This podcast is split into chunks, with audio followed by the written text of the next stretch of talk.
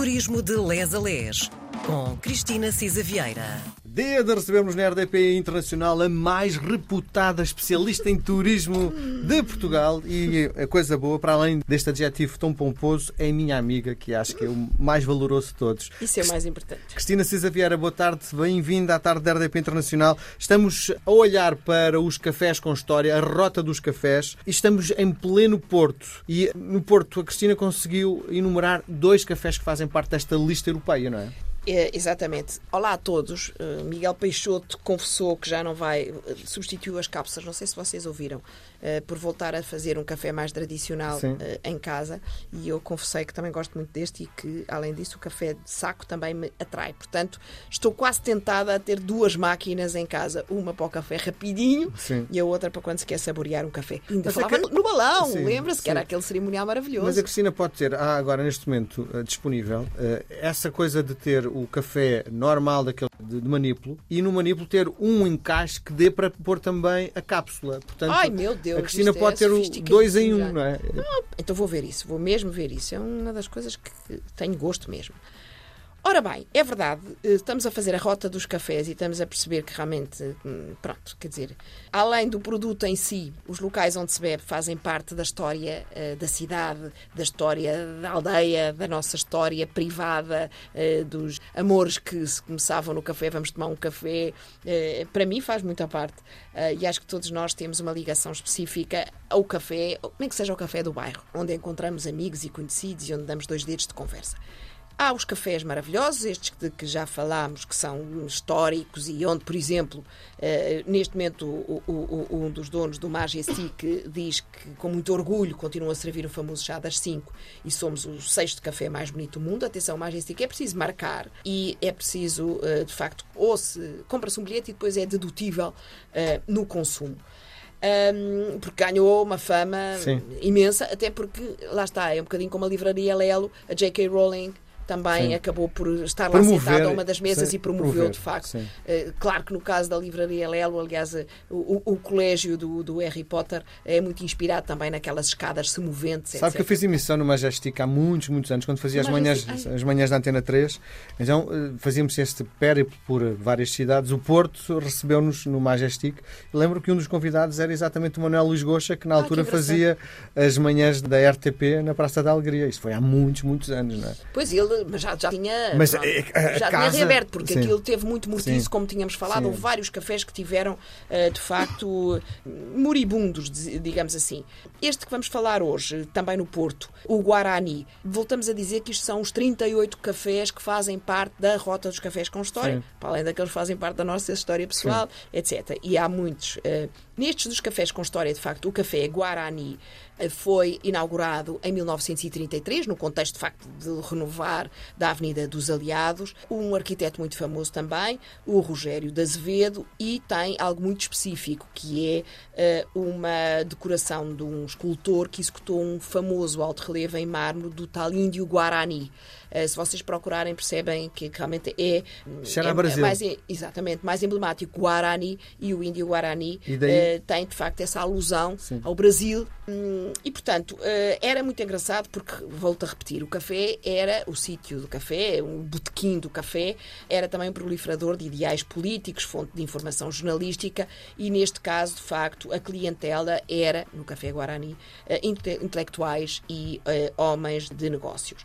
Uh, de facto, agora no século XXI, renovou-se o seu compromisso com o Porto, uh, tem uma recuperação muito cuidada das mesas, das cadeiras, dos candeeiros e dos apliques, vale imenso a pena ir lá.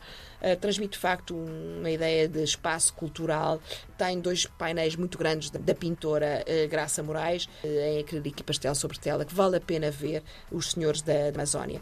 A par da recuperação do Majestic, também aqui o Guarani tem de facto pronto, uma notória identificação com estes novos ideais de recuperar fielmente qualidade, os locais históricos, etc. Há uh, no Guarani, uh, obviamente, pode comer sempre a famosa francesinha, hum. tem uma vasta seleção de vinhos a copo, realizada por uma equipa de escansões, e tem, obviamente, almoços e almoço, o bacalhau à moda do Porto e o magre de pato perfumado, cheesecake, rabanadas envoltas em creme de ovos, e, e de facto pode acompanhá-las bem com o chá ou o café nos dias mais frios. Volto a dizer, estes são os dois cafés de referência do Porto, sem prejuízo de outros muito conhecidos, Piolho, Sim. etc. Mas isso poderemos deixar para aqueles que não estão na rota e que nos Sim, apeteça claro. falar noutra ocasião. Estes são os da rota que nós temos que picar e dizer, eu já lá estive. E portanto, descemos agora à região centro, Coimbra. Eh, parando por Coimbra, exatamente. O café Santa Cruz é espetacular até porque está localizado no que foi uma igreja, que era a igreja de São João de Santa Cruz. Portanto, tinha este misto, senta-se no interior da igreja eh, e senta-se simultaneamente ao café.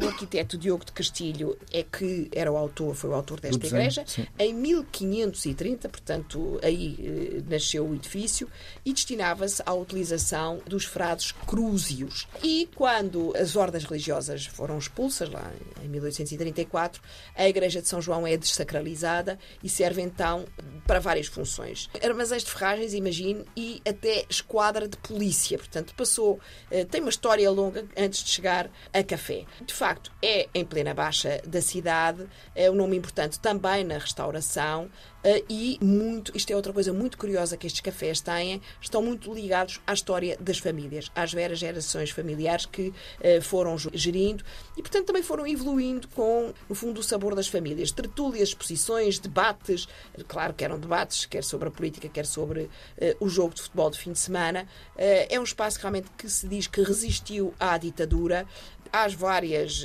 vicissitudes e formas de encarar a religião, tem de facto raízes muito conimbrenses, relembrando o fado e as referências ao mosteiro de Santa Cruz. Em 1920, este espaço eh, tornou-se também restaurante e até foi mesmo uma referência uh, nacional. E, portanto, em 1923 abriu o restaurante Santa Cruz e hoje continua a reinventar-se, apesar de manter uma parte muito simbólica, lá está, destas primeiras raízes religiosas. Pode ler o jornal e tem os vitrais a relembrar a Renascença que são, de facto, admirados por todos os turistas que vão propositadamente à Baixa para o efeito. No início dos anos 80 fez-se uma mudança no balcão, fez-se uma intervenção no quiosque lateral e hoje há, inclusive é lá, eh, mesmo no próprio restaurante, venda de produtos de merchandising e informações eh, turísticas. Em 2011 fizeram-se intervenções ao nível do palco, onde se canta fado, ao nível hum. da iluminação, envernizamento das madeiras, pintura de branco das paredes e, de facto, há ali também um. Lá está o tal lado cultural e cultural, artístico e de pintura. Ou não estivéssemos em Coimbra também. Ou não estivéssemos em Coimbra.